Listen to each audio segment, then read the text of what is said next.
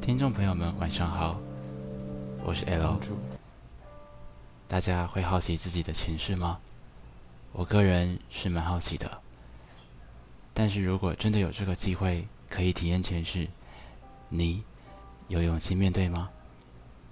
今天要讲来自县鱼的三生石系列。这个系列一共有三集。今天要讲的是第一篇鱼。王妃没了。谢宇拿着酒杯的手一顿，默默了良久，才将手上的黄汤一饮而尽。他裂下了眼，说道：“知道了，你下去吧。”传信的副手闻言，低头恭敬地退了下去。谢宇放下了手上的酒杯，颓然地往椅背上躺。他望着天花板，心乱如麻。一时竟不知该有什么情绪比较好。刘瑾，这世上要是真有菩萨的话，我们下辈子再见吧。谢瑜怅然一笑，又为自己倒了一杯酒。宋衍猛然惊醒，从桌子上爬了起来，心跳得飞快，呼吸急促，强迫自己冷静下来之后，他才发觉。这里是他任职管理员的大楼管理室里，而不是江南某处丐帮分舵的房间。确认了这个事实之后，宋衍莫名安心了下来。宋衍看向时钟，已经午夜十二点钟了。不知道从什么时候开始，他不小心趴在桌子上睡着了，做了一个怪梦。梦里的他叫做谢瑜。是一个丐帮帮主，缅怀着已经嫁给皇子的已故情人刘瑾。宋衍不知道该说是无言还是好笑，只觉得自己平日里是不是武侠小说看太多了。宋衍疲惫地掩住了脸，管理室里亮堂的日光灯让他有点不适。刚刚的梦境太过真实。这样形容或许有点荒唐，不过刚醒来的时候，他竟有些分不清自己究竟是谁。深深地吁了一口气，宋衍颓然地靠到了椅背上，却又马上坐直了身体。他因为跟谢宇做了一样的动作而感到浑身不舒服。正当宋衍兀自纠结的时候，下一班换班的管理员王崇。敲了敲门，打开门，探出头来，有点讶异地看着宋衍，道：“哎，哥们，你还好吧？脸色很差哎。”宋衍摇了摇头，拿起放在桌上的手机，放进口袋里，走出管理室。我回家啦。好，你保重啊。王崇朝宋衍挥了挥手。目送他离去，宋衍伸了伸筋骨，摇摇头，把刚刚怪异的梦境都抛诸脑后。他站到了大楼门口，神情呆滞地望着前方的景色。路上没有行人，只有一只趴在路灯下面又肥又懒的花猫。他盯着那只神情不可一世的肥猫，而肥猫不看他，半晌。宋妍脚步一转，走进了大楼旁边的那家便利商店。欢迎光临，店长韩琦亲切地说道。但一看见宋妍，脸上的笑容却降温不少。他带着标准化但却不真诚的笑容问道：“两包七星中弹吗？”宋衍看了韩琦一眼，胡乱的点了点头。熟练的走到了后面的冰柜里，拿了一手啤酒，放到了柜台一起结账。宋衍在这栋大楼做管理员已经快两年了。这两年间，韩琦在这附近开了三间加盟便利商店，每天他都会来韩琦的店里买烟，每次都是两包七星中弹。久而久之，韩琦也知道了宋衍的习惯，会替他留两包烟。不过宋衍知道，韩琦心底大抵是看不起他的吧。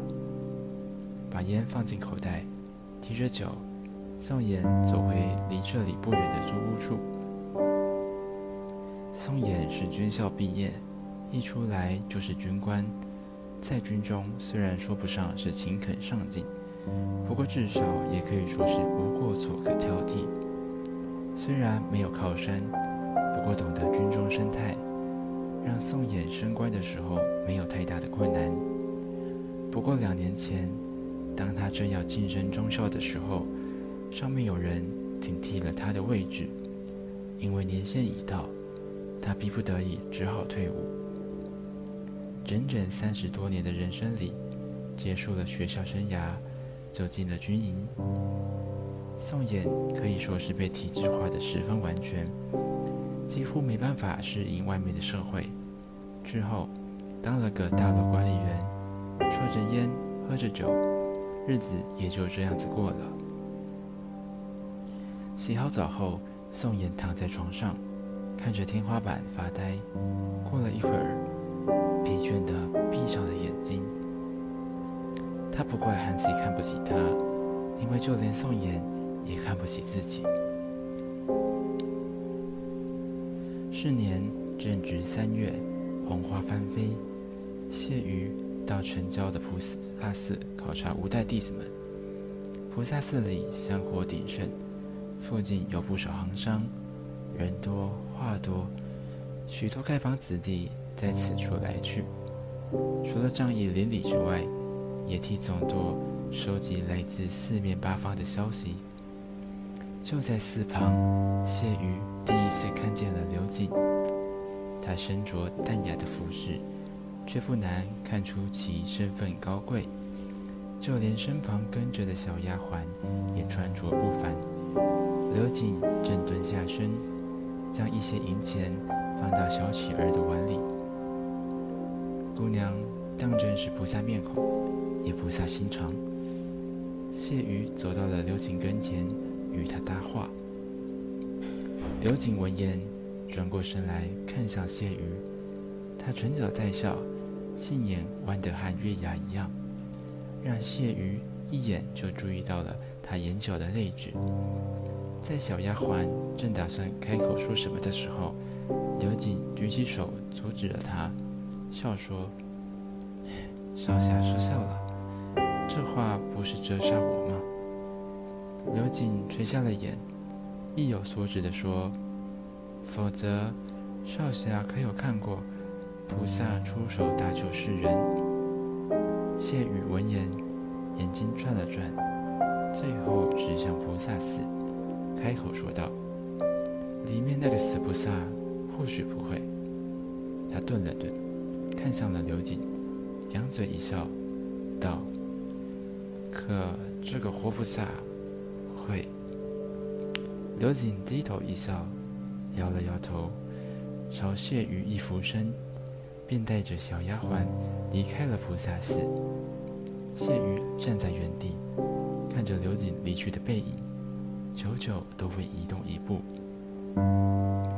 第二次看见刘瑾的时候，已经是年后了。十方元宵，许多官家小姐、寻常人家的姑娘，都穿得格外漂亮，到城里走桥、猜灯。谢瑜刚与上位的人谈完生意。一走出包厢，便看见刘瑾站在围栏旁，望着楼下的一夜鱼龙舞。身旁不见上次跟随的丫鬟，谢瑜站在刘瑾身后，出神地看着他。今日的他看起来郁郁寡欢。不过谢瑜大抵也知道原因，他几日前便听帮里的人说了，三皇子要迎娶宰相嫡长女刘瑾。虽然事情都板上钉钉了，不过圣旨还没下来。今年元宵，大概是刘瑾最后一次独自赏灯了。谢帮主，我这次看起来是不是憔悴许多？刘瑾转过身来看向谢瑜。这让他一时来不及反应，只好呆愣在原地。只见刘瑾依旧唇角带笑，只不过神情里多了一些无奈。他自嘲地笑道：“这下可不像菩萨了吧？”谢瑜也知道自己这样盯着一个姑娘看，着实有些唐突了。搔了搔头，他走到了刘瑾的身旁，与他相隔一臂的距离，学他看着楼下繁华的人流来去，回答道：“菩萨本意，菩提萨埵。菩提代表觉悟，萨埵代表有情。人本多情。”所以不管怎么瞧，我还是觉得你像菩萨。刘瑾失笑出声，摇了摇头，没再开口说话。一时间，他们陷入了有点尴尬的沉默，只是不约而同地望着楼下晃眼的景色。良久，谢瑜才开口问道：“你怎么知道我是谁？”今世中人，没有人不知道谢帮主大名的。刘瑾浅浅一笑，指着挂在谢瑜腰间的玉佩，说道：“我想，除了谢帮主之外，没有人会在玉佩上面刻鱼了。”谢瑜顺势捞起垂在腰间的玉佩，拇指摩挲着上面的纹路，笑道：“好眼力。”真是个好名字，刘瑾赞道。谢瑜点点头，说道：“这是我师傅给我取的，他希望我能像鱼一样顺势而行，随波而流，与百姓之水共生共荣。”刘瑾沉默了一会儿，似乎是在咀嚼谢瑜话里的意思。半晌过后，他才悠悠地叹了一口气，垂下眼。隐藏在袖里的手握成了拳，低声说道：“有时候，我还真羡慕你们。如果我身为男儿，无论意在朝堂，或是报效江山，至少我的世界不会这么小。”谢雨偏过头，看着刘瑾的侧脸。对于这个只见过两次的姑娘，感到有些难过。他其实不明白刘瑾为什么愿意和他说那么多。接下来的这七天，你若是得空的话，便来这里吧。夏雨突然开口，不顾刘瑾压抑的目光，他扬起笑容，带着几丝自意和张狂。在你入宫前，我同你讲外面的世界，同你讲男儿的故事。刘瑾瞪大了眼睛，怔愣地望着谢瑜。等到缓过神之后，他忍俊不住，笑了出来。谢谢你。刘瑾笑着，眼睛眯了起来。谢瑜又不由自主地看向他眼角的泪痣。约为七天，但刘瑾实际赴约的时间只有四天。他们坐在谢瑜准备好的包厢里，刘瑾品茶品糕，谢瑜则是喝酒吃菜。短短的时间内，谢瑜和他说了不少武林中的趣事。刘瑾总是坐得端正，眼眸微敛，素雅的服饰却掩饰不了芳华。就算说到有趣的地方，他也总是安静的笑。谢瑜只觉得，原先所说的玩笑话，现在竟像是真的。刘瑾就像是菩萨一样，干净漂亮，明白通透。明天就是宣旨之日了，已经过了比往常结束的时间多一刻左右。刘瑾还是没有要起身离去的意思。窗外夕阳昏黄，将室内照得就像是燃烧了一样。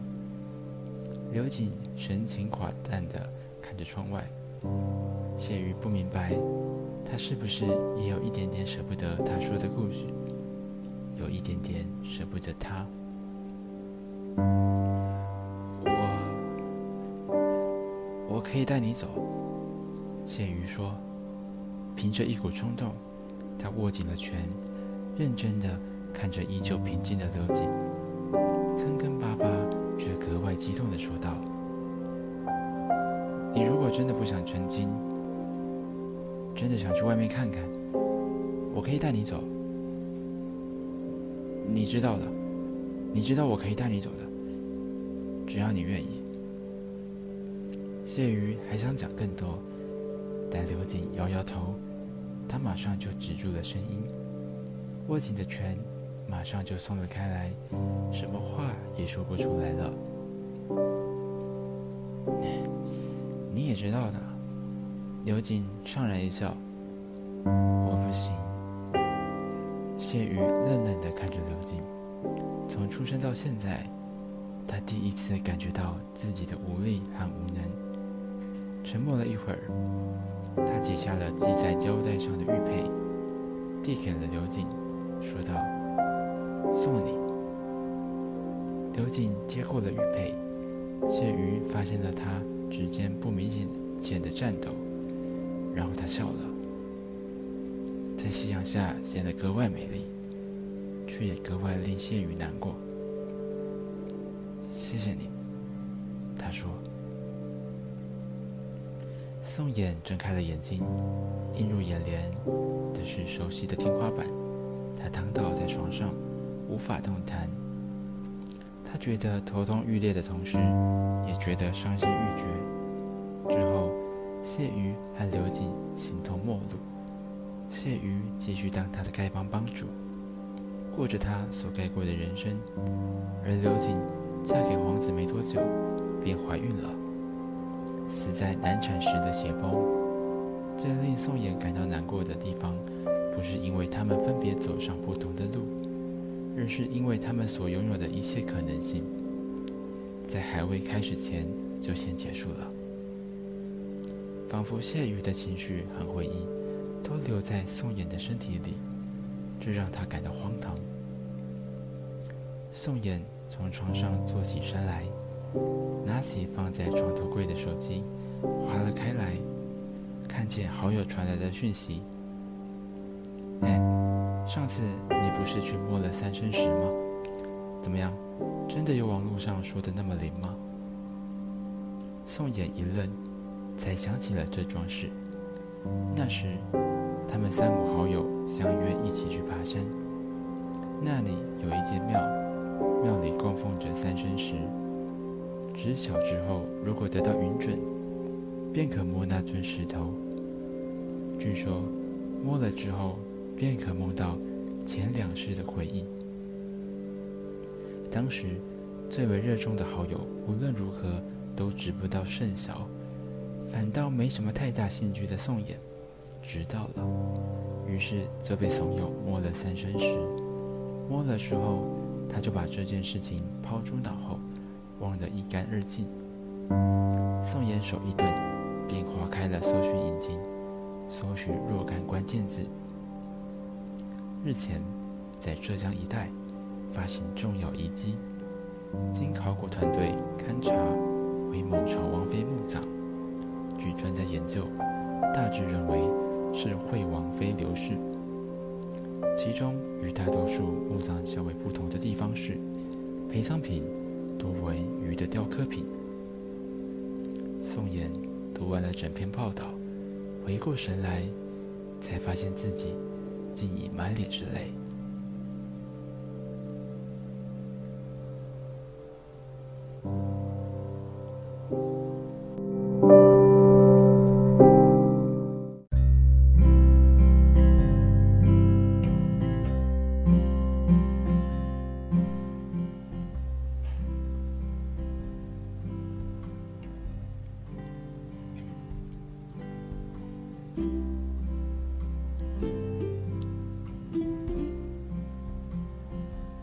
有了 IG 以及官网，也欢迎到 IG 上与我们互动。官网上则放上了所有文章的文稿，也可以给我们一些回馈，我们看到会非常高兴的。那么，就祝大家今晚好梦。